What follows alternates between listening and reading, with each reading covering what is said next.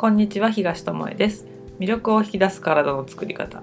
第118回。本日もイモーターズマックスとともにお送りしていきます。よろしくお願いします。いい歯してますか？してます。8020運動。ね。うん。歯は大事ですね。そうなんです。私たち矯正を、しましたね。えー4年前？4年前かな。にし始めてやっとあの器具が取れリテーナーというものをもはめてるんですけど、あのね歯でね味が違うっていうのをねね4年間も金属をつけてたからねびっくりするよね、同じものを食べた時にうん。食べ続けてたものがあるわけじゃない、うんうんうん。4年前も好きで今も好きでみたいな、食べた時にあれ？これってこんなに美味しかったっけ？っていうのがずっと続いたんだよね。びっくりしたね、うん。あこんな食感なんだ。ねちゃんと前歯で物が噛めるとかもともと歯並びが私はすごく悪かったからうん。アズマックスは前歯で物が噛める状態ではあったけどガタガタだったらね。私はガタガタの上歯が噛み合ってないっていううん、うんもう歯医者さんからしたらありえないだろうっていう歯並びだったのでその物を噛めうん。噛み切れるっていうのも美味しさにつながるんだっていうのと、そうんその8020運動じゃないけど、うん20本80歳まで自分の歯で言いましょうっていうのも、あの入れ歯とかにするとうん。味が違うんだってこの歯についてるこのミネラルの自分の歯で、その食べ物と合わさった時にできる味っていうものがあって人間の体って本当なんていうのすごいなと思うんだよね。だから味気ないなって入れ歯になった人が言うらしいんだけど、それはあり得るなっていうのはその矯正器具をつけていた期間がね。4年もあったから、本すご当い分かったよね器具ついてる時はもうそれが普通だからね。そうそう。最初はなんかあれって思ったけど。最初はもう歯が痛くて味どころじゃなかったからそのつけてからつける前との比較って言ったら歯が痛いか痛くないかぐらいだったんだけど、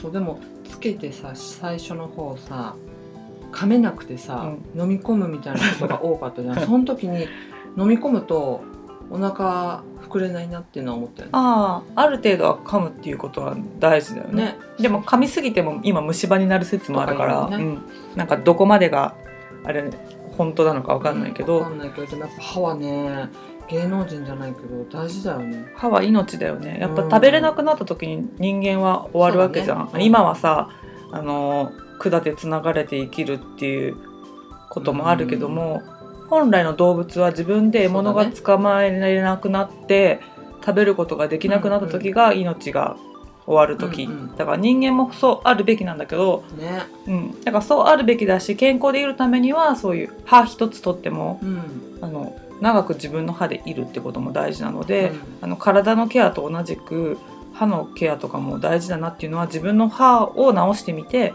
ね。分かったの。私の場合はなぜやろうと思ったかっていうとまず、歯並びが悪すぎて、うん。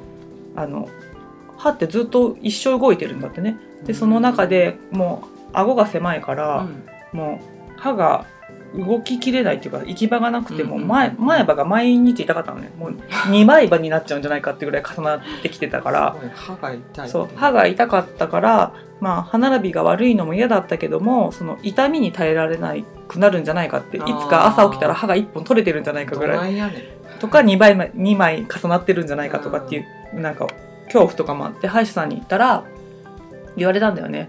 なんか奥歯このままだとなくなっちゃいますよって。前が噛んでない分奥歯がすごい頑張ってて、うん。実際に奥歯に虫歯がいっぱいできて直したのは奥歯ばっかりなんだけどそれもその噛み合わせが悪いがためにそのいつもギュってしてるから直した歯がまた侵侵食されてっていうなかね。負荷がすごいかそうかる負荷がすごいかかってこのままだと年いった時に歯なくなりますよって言われてでも4年も4年あその時3年って言われたから、あの歯並びが悪いし難しい感じのうん。歯型をしてるから、あの結構時間かかりますよって言われて「えー、3年ですか？長いですね」って言って、そんな器具つけてなんか嫌だなみたいな雰囲気を出したら、歯医者さんが言ったんだよね「人生のうちの3年って短いですか?」うん。あ長い長いですか?」って言ったの。そうあっという間ですよ」ってなんかその3年間とか、まあ、よ実際には4年ちょっとかかったけど、を使って直しても意味があるものになると思いますよってそうん。の将来歯が全部なくなるリスクを取るのか、うんその今の年代で初めてその3年間ぐらいをそね。あのその治療に使うのかっていうのを考えた時に、この3年間っていうのは決して長くないですよってうん短い時間になると思いますってその若い先生なんだけど、うん。言ってくれたのがやろうって思ったきっかけなんだよね。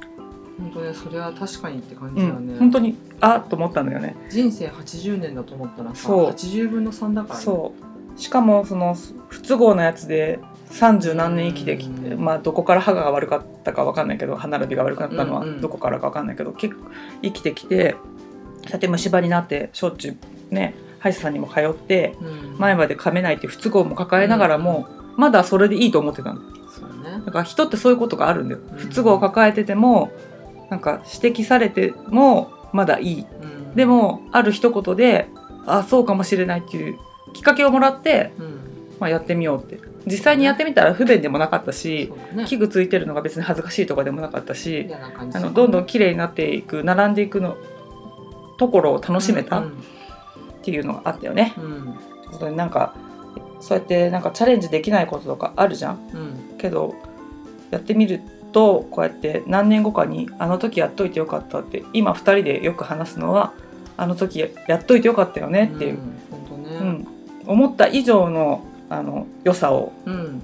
うん。見た目もだけど、うん。その味とかその体のそうそうヨガではさ歯の調整具合によってさバランスが取れたり取れなかったりしたことがあったから、うんうん。その歯って食いしばったりもそうだけども体のバランスも取ってるんだなっていうので何の話から歯の話になったか私の118回のいい歯からですね。そっか。歯の話になったけど、でも本当メンテナンスとか最近行ってない方はうん、ぜひ行ってください。そうなんかどこの歯医者さんだか忘れたけどさちょっと何ミリかの調整をするだけでさその肩こりが解消されるとかさあの頭痛がなくなるとかさ、うん。そういう治療をしてる人もいるのよ。本当に微妙なところ。うん。もう1ミリもいかないようなところの奥歯の噛み合わせとかそういうものであの人の体って変わるんですよって言ってる人もいるから、うん。歯ってやっぱり、ね、大事だなっていうのは、まあ、自分の体験を通して思うことだし食べることは一生するわけだから、その自分の歯になったと器具が外れて食べた時にあの美味しさっていうのはなんか忘れられないから、ね。うん。とそれは健康であるからこそ感じることだしあのどこが悪くなってもなんていうのかな楽しめないうん。ものなんだなっていうのを、そうだね。歯を直してみて思ったね、うん。うんはい。だから不具合がないっていう状態をなるべく長く続けられるように一つ一つの選択をうん。やっぱりしっかりしていくといいかなっていうとを感じているかな。ななですね。で今日はね、うん。もう全然その歯の話から関係なくなっちゃうけどねタンパク質ははーじゃなくて タンパク質の話さいつかしようって言っててさあだいぶ経っちゃったしずによね来てた気がしたので、うん。タンパク質の話しようかなと思うんだけど、はい。あの、まあ、歯が命っていうのと一緒でタンパク質も私たちには不可欠な栄養素。そうですね。生命体アミノ酸の話を昔したことがあるけども、まあ、アミノ酸の元になる私たちの体を構成している20種類のアミノ酸になるために必要なのはタンパク質、うん。でそのタンパク質がさあのたくさん取った方がいいよ説とさ取りすぎたらダメなんじゃない説があるんだって。そうなんだよねだからさそれもさ野菜たくさん食べた方がいいよっていう人もいればさ、お肉の方が体にいいよっていう人がいるのと一緒で、あの糖質もそうだね。ゼロに近い方がいいって言った、いう人もいればゼロにしちゃうと死のリスクが高まるよっていう人もあるように、まあ、両方説があるけどその両方説を両方見てみようじゃないのっていうのを今日やってみようかなって。ほうほでね一般的に言われてるタンパク質の必要量うはいっていうのが体重かける0.8から1グラムうん。だから50キロの人だったら40グラムから50グラムうんっていう感じ、うん。掛け算すればすぐ出るかなっていうのではい。それが、えー、とアメリカ国立衛生研究所が出して推推奨しているのが体重かける0.8グラムと言われている。ほうほう。だからね男性の平均体重が60から 75g 女性の平均体重が50から 62.5g と想定した場合大体体重がグラムになってる。あキログラム。うん。で想定した場合男性は 60g 女性は 50g がいいんじゃないかっていうのがこのアメリカのね国立衛生研究所が出したやつね。うん。体重のところグラムって言ってたかもしれない。キログラムですので、はい。そんなちっちゃいマウスかって話。で、うん。それじゃ足りない説っていうのがまたあるんだよね。うん0.8から1グラムなんて足りないんじゃないかっていうのは、うん。えっと、ハードワーカーの人。うんうんボディービルダーとかねパワーリフターパワーリフティングとかしてる人とか、強度の高い筋力トレーニングをする人は1.6から1.8グラムが理想とされているとか、うん。長距離走をしてる人、まあ、うん。持久力がいる人は1.2から1.4グラムがいるとかって言われたり激しい運動をしている人は1グラム以上必要だよっていう説もあるんだけどもそれ以外にもタンパク質のその利用効率はい。が悪い人も1グラムじゃ足りないよねっていう。老人になるとたくさん取ってるけど工場がちょっと老朽化してて、うん。同じ量から同じアミノ酸を抽出できませんっていう風になってくると、あのちょっと必要量が増えるんじゃないかって。で食事の量も減ってるから、うん。余計に不足しやすくてその筋力が落ちたりとかっていう高齢者特有の,、あの状態も出てくるからそういう人はいる。あとうん。一般的に活動レベルが低い人も代謝が落ちてるからタンパク質の供給がうまくなされないので、その人たちも多くいるんじゃないかって言われてたりうん。で運動量が多い人と運動量が少ない人はそ高タンパクの方がいいんじゃないかっていうね。説うんうん。うがある。うん。であとはあの妊婦さんとかね授乳中の人はもちろん自分だけの栄養じゃないのでそれは厚生労働省があの示している推奨しているものがあるのでそれを見てもらうといいかな。でじゃあそれじゃ多すぎる説うん。も出てくるのよねそうすると。一方で体重かける 1g 以上だと多すぎるのではないかという主張もあってこれはイギリスのサリー大学などが行った実験であのね今言ったのはさえっ、とたくさんタンパク質が必要とする筋肉とかを使う人と、うん。効率が悪い人って言ってたじゃん。うん。じゃあ効率がいい人だはさ取りすぎたら多くなっちゃうんじゃないのっていう説なんだよこれ。あ軽い運動をしてる人とかうん。その抜き出す効率がタンパク質から栄養素を取り出す効率がいい人はあの 1g 以上取ると今度は逆に多いんじゃないか。うん。だから軽い運動してるのにプロテイン取っちゃってる人とかそういう人は多くなりすぎちゃってて逆にあのタンパク質を取りすぎて起こる糖心性ってやつで脂肪にして蓄えるっていう方に行っちゃうから、あのまあ、肥満になるよね。運動してるのにそのタンパク質を取りすぎてるがゆえに太っちゃったりするリスクもあるんじゃないのっていうのが多すぎるんじゃないか説ね。ほうほう。これはねアメリカとかでも機能性医学で有名なドクター・マーク・ハイマンっていう人がね成人は1回の食事で処理できるタンパク質量は 30g だと。それ以上取ったら糖心性を起こしエネルギーとして使われなかったら脂肪になってしまうと。で脂肪が増えそうやって脂肪を蓄えることによって糖尿病心疾患がんの発生リスクがあるよと。って。じゃあどうしたらいいのっていうね、話なんだよね。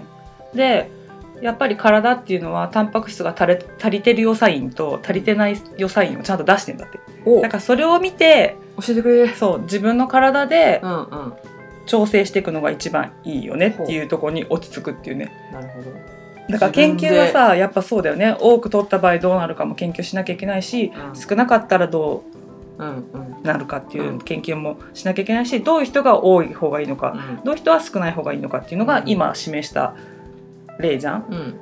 だから一概に運動量がみ同じだからといってもその人の中で使われる効率が違ったら多く取らなきゃいけない人もいるし少なくてもいい人もいるってことになるからあのなんていうの指標としてさ一定に作れないんだよね。うん。こういうことをしてる人はこれっては言えないっていうことがここの中で実験の結果でわかるけどじゃあどうしたらいいかっていうのは、まあ、年齢とかにもよって違うしね。なんか自分の活動レベルも違うし、うん。その日によっても違うだろうからあの自分のサインを見てください。はい。でタンパク質が足りてないサインっていうのがあります。はい。髪の毛とか爪とか肌にトラブルが出る。タンパク質からやっぱ、できてるからうんね、これでさ思い当たるのがさ私たちさあの極端に野菜生活をしたことがあうんるじゃん、うんその時にここでも話したけど肌に粉が吹いてきたとかね髪の毛バッサバサになったとか爪がすごく割れやすくなったっていうのが起きたのね、足りてませんでしたっていうサインがもう出てたんだよね。知りませんでした。知りませんでした。あ見てたけどそれがタンパク質不足だとは思ってなかった、うんそうだね。うん。うんうん。なんか野菜食べてるのになんか元気じゃないなみたいな。そう。であの次それ以外にもあって渇望感食欲が止まらないだから栄養が足りてないよってことだよね。うん。なんか食べたいなんか食べたい。なんか満腹じゃないっていう状態が出る。うん。で、えっと、タンパク質によって新しい細胞が作られたり、うんうん。免疫が作られるわけだから次にはね疲れやすいとかスタミナが足りない。この前まではこんなこと平気でできたのに階段でぜいぜいぜいは言うとかさ寝たのに疲れが取れてないとか。で痩せにくくなるやっぱタンパク質を使って、まあ、代謝も起きてるからうんうん。痩せにくくなる。で筋肉が増えない。それはそうかそうね。減ってしまう。だからまあ増えない減うんうん。るだから増えることはない。うんうん。痩せていくっていうその痩せにくい体にはなるかそれは脂肪が落ちない痩せにくいであって、うん。筋肉は痩せていくっていうことが起きている。全然嬉しくないですね。だからまた疲れちゃうね。そうで筋肉痛とか関節痛とか骨の痛みとか。へ新しい細胞が生まれないからそういう痛みが。ーちょっとなんか年を取ってそうそうそう老老朽化してる感じになるね。新しい材料がないとやっぱ作れないのでで風邪をひきやすい。免疫力がやっぱりそうだね下がっアミノ酸によって免疫も作られるので風邪をひきやすくなる。うん。で骨密度の低下。ここはね自分ではちょっと分かんないかもしれないけどねね。骨密度の低下とか傷やきん傷やだって。傷や怪我が治りにくい。ほこれも免疫とかあとうん。再生する力がなくなるから、うん頭がぼーっとする集中力の低下やる気が出ない。これねあったね。野菜生活、うん。私たちはそれが向いてなかったので体として、うん。カサカサになりちょっとなんかいつもやる気ないみたいな。そうそうそう。だらだらしてた。じゃあ逆にだよ。うん。タンパク質取れてすぎてる人はどうなるか。腎機能が低下するんだひどい人だと腎不全とか腎臓結石とか腎臓病になえる、ー取りすぎるうん、だからさ腎臓病の人ってさタンパク質減らしてくださいって言われるんだけどそういうことだよね。処理しきれないぐらい取っちゃうとこうなってくるってことだよで、えっと、あとはその腎機能が低下してきた場合はあの極度な糖質制限もしてないかを見てくださいねっていう。でこの腎機能の場合は健康診断で引っかかるレベルなんだって。うん。だからまあ普段の生活では分かんないかもしれません。でタンパク質取りすぎると喉が渇くっていうことがあるんだタンパク質が多くなるとタンパク質に結びついた窒素が体をか体が排出しようとするから水分を取ってそれを外に出そうと外に出そうとするから脱水が起こる。さっきの腎臓のやつにつながってくるけど、えっと、腎機能に負担がかかるから体がむくみやすくなる。タンパクが多いとむくみやすくなる。うん。うんで糖質制限しているのに痩せら痩せれないとか脂肪が取れない。だから糖質制限してる人ってさあのそれ炭水化物を減らした分タンパク質をうん。うん多めに補給しちゃうじゃん、うんけど痩せていかないっていうのは取りすぎの可能性がある。だから野菜とかに含まれる糖質までカットしてないかとかそういうとこを見てくださいねっていう。あまりにも極度に減らしてタンパク質ばっかりになるとこうなるなって。うん。でこれ次のやつはねあの足りてない人も足りてる人もやっぱ疲れやすいっていうのは、面白いね。あの疲れやすさと太りうん。痩せにくくなるのは両方うん共通うん、だここはそのどこに負担がかかってあの疲れやすいのかの種類が違うんだろうけども、うん、腎臓肝臓に負担がかかって疲れやすいんだって。消化はいはい消化の方だよね、うんを使うから疲れにくい。さっきのやつは新しく作る細胞の材料がないから疲れうん。やすい、意味が違う。だから意味が違う。取り取らない時は材料がないから、うん。取りすぎてる時は処理に負担がかかるうんっていう意味で頭がぼーっとする。おおってこれもさっきのもあったけど、そうやる気が出ないとか似てるけどあのこれね糖質制限の人に多いんだって。やっぱりブドウ糖摂取を控えてるから、でタンパク質増やしてるから、あの脳に必要なブドウ糖が足りなくてうん。ぼーっとするっていう。さっきの新しい細胞がなくてやる気が出ないとかそののとはちょっと集中力が下がるのとは意味が違ってきますよっていう。で便秘になる便秘になるらしい。お肉ばっかり食べ過ぎていると便秘になることもあるっていう。なんかこのタンパク質取りすぎの場合はここに書かれているものはあの糖質制限を極端にした人に起こりやすいっていう意味で書かれてるような気がするね。でもなんかどっちにしても、うん。取りすぎも取らなさすぎもうん。ほぼ同じようなさその原因はねうんうん。し原因っていうかどうして疲れるのかとかの意味は違うけどさうんなんかやる気しないなっていう時とかさ、うん。痩せにくいなっていう時やっぱ食事を見直す。そうね。やっぱ自分たちの取ってるもの。うん。そういうのを見直すタイミングでもあるよねやっでこれはヘルスレリテラシーっていうネットのところからの記事から抜粋したぱ話ですね、うんうんそこの記事を読ませてもらって今話してるんだけど、うん。あの本当に体は、えー、とシグナルを出すってことだね、多くても少なくても。うん。で似たようなシグナルを出すけども原因が違うと。うん。だからそこの見極めっていうのはい普段自分が何をしてるかを知ってれば、あのタンパク質を極端に取ってる人だったら多すぎるなってわかるだろうし、あのお野菜中心の生活にしてればあ野菜ばかりでタンパク質足りてないんだなってことで、その自分の食事法とか普段の傾向を知ってないとうん。このシグナルを出た時に判断できない、うん。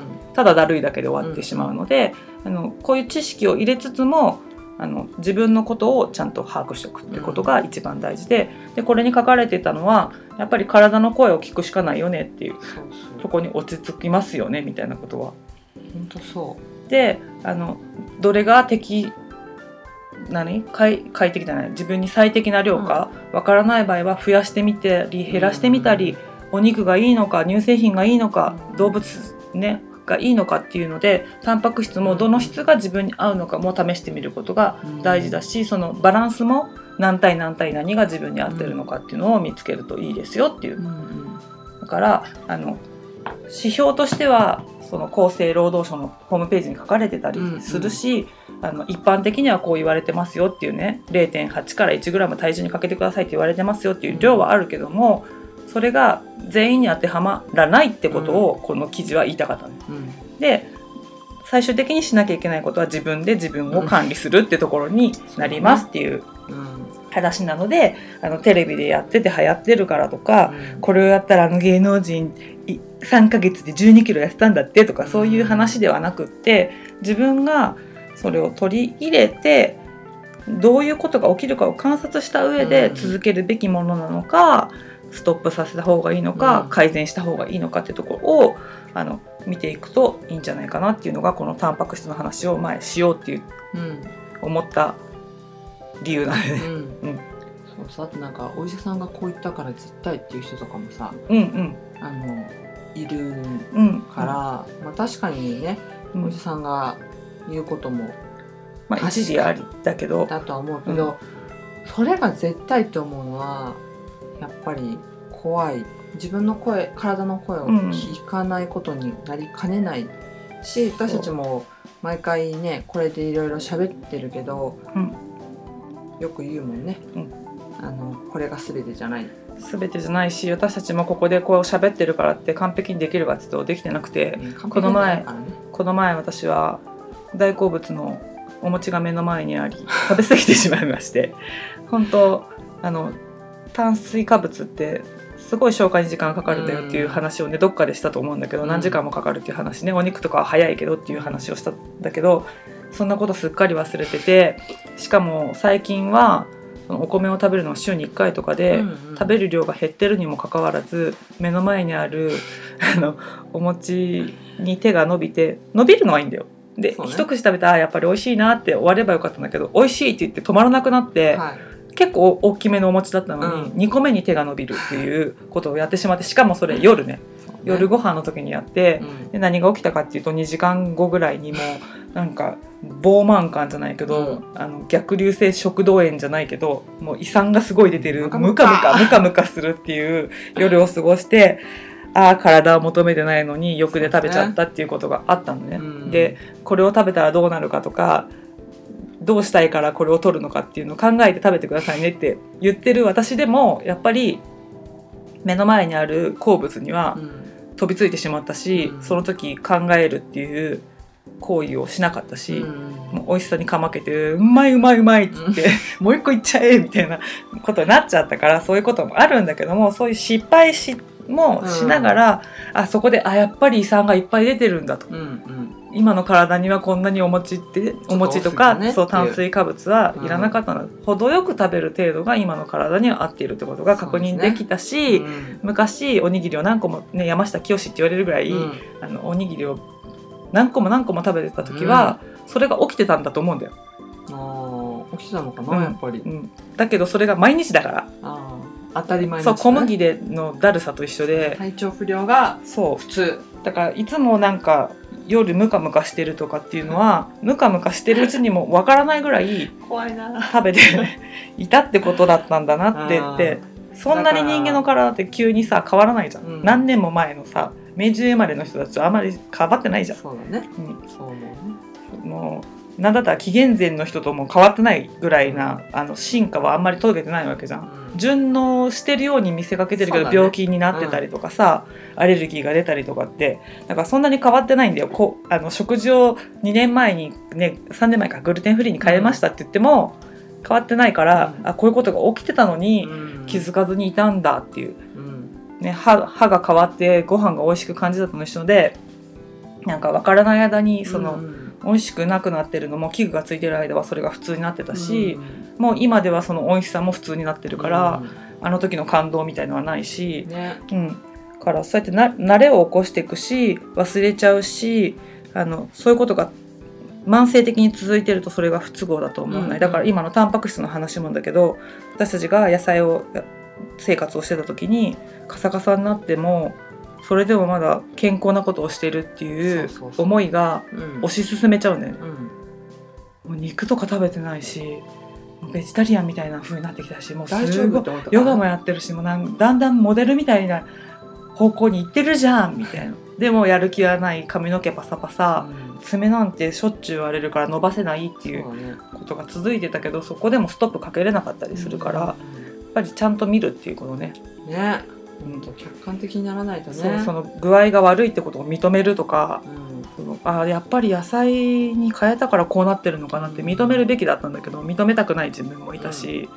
いいことやってるっていう。自負があるからね。確かにその時はあのいつも何か食べたい何か食べたいって2人とも言ってて、そう。今のそうだよね。今のタンパク質が足りてない人はね、食べたいよ渇望 そう渇望感に襲われるって書いてあって。ああそうだったな。まだからその最中にいるとさ分かんないんだよね。わ。かんない本当。うん。だからそれが怖いからそのな慣れていっちゃうことが怖いから、うん。一旦これが原因かもしれないってものがあったらやっぱり小麦じゃないけど止めてみるっていう。2週間でもいい？1週間でもいい？止めてみるっていうことをしてみるとうん。あの取りすぎてたんだなとか逆に足りてないと思うんだったら一回たくさん取ってみるってことをあ急に増やしたら危ないけども、あのちょっと増やしてみるってことを徐々に徐々に増やしてみるってことをしてみる。特に糖質制限してる人はいきなり増やすと体がびっくりして、ね。あの死に至るケースもあるっていううん言われているので、あの徐々に増やすってことをしてほしいけども、うん。タンパク質とかだったら、まあ、質が違うものを取った方がいいのかなって感じたら、そういう自分が足りてないタンパク質の種類うん。を取ってみる、うん。うん。ってことは大事だよね。私たちがあの大豆タンパクで太ってしまったようにはい。同じタンパク質っていう言葉になってもこんな違うんだうそう体の中ででの使われ方がうん。そのさっきの利用できるか利用できないか、うん老人になったら同じタンパク質が入ってても体に吸収できないのと一緒で、あのタンパク質って名前がついてても、うん。私たちはその大豆タンパクは消化されずにあの栄養として使われずにさっきの糖新生じゃないけどさ、うん。脂肪に蓄えるって方に使われたんだなっていうのを、うんうん。今のやつ読んで思ったんだよね。うん。まさにでした。はい。でねつくのは簡単だけど取るのが時間かかるのよねやっぱり。脂肪になったやつね。いまだにその脂肪と戦ってますが、うん。あの少しずつ毎日ケアすることでうん。だいぶ良くなってきてるけど、うんうん。あの一気に太ったやつのはびっくりしたしね。うんうん。そうやって体ちゃんと見分けてうん。これは使えないっていうやつは蓄えていく。うん。で使えるものはちゃんと使ってくれるから代謝が上がるし、うんうんあの本当面白いよね。ね。科学工場、もう性格。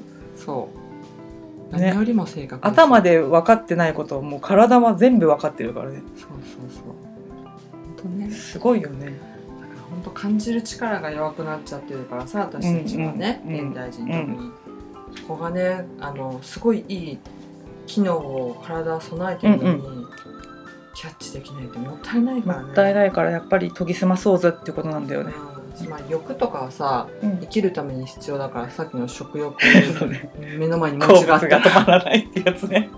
からそれもやっぱりそう楽しみだからいいいこいんだよとだと思うよ、そう楽しみをなくせとかうんそう。うそううのとは私たちがやってる食事ってそういうことを進めてるわけじゃないので。やっちまったなって時もそれも自分の経験とすればいいし食べたいと思えば食べたらいいと思うんだよね。そこからなんかまた感じたり学んだり誰かにねこの経験が役に立てば嬉しいしね。ストイックに行くのがその人の楽しみであればストイックにやればいいんだけどもあのそれが苦しみになったりとか義務感になってまでやったら人生長く続かないし、うん。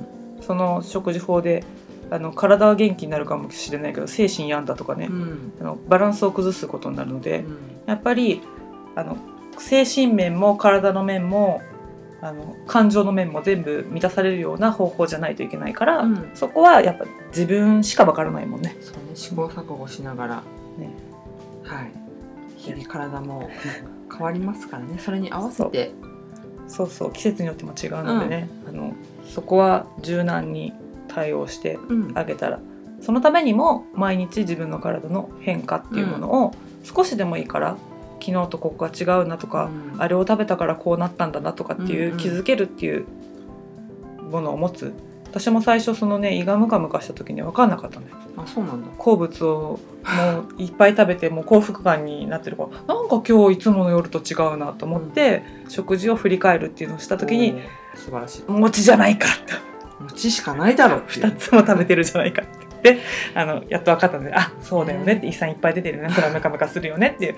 で納得してうん。だから1回納得すれば2回目今度もし目の前につきたてのお餅が出てきたとしても1個にしとこうかなと思えるかもしれないし。皆さん聞きました。か ででもそういうことは大事なそうんですね。そう本当そう。ん。やらかしてしまってもそれをやらかしたままにしない、ううん。ちゃんと何が原因だったかあの突き止めといて、うん。あ量が多すぎたので今度減らそうとか、足りなかったので増やそうとかうんってすればいいので、うん。経験としてねうん。持っていけば自分を知るってことになるからね。そうです。はい、していきましょうそれをね。経験をどんどんそう、経験するために生きてますからね、うんうん。はい。生かしていきましょう。そう。だから本能も使い方次第ってことだね、うんそうですね。欲のままにいくとこういうことになりますよっていうええ。例として今日は話したんだけどね。というはいことでね自分の体チェックしてうんタンパク質の今日話しましたが、うん足りてるのか足りてないのかっていうところを見てもらえたらいいかなと思います。はいということで今日はここまでです。ありがとうございました。ありがとうございました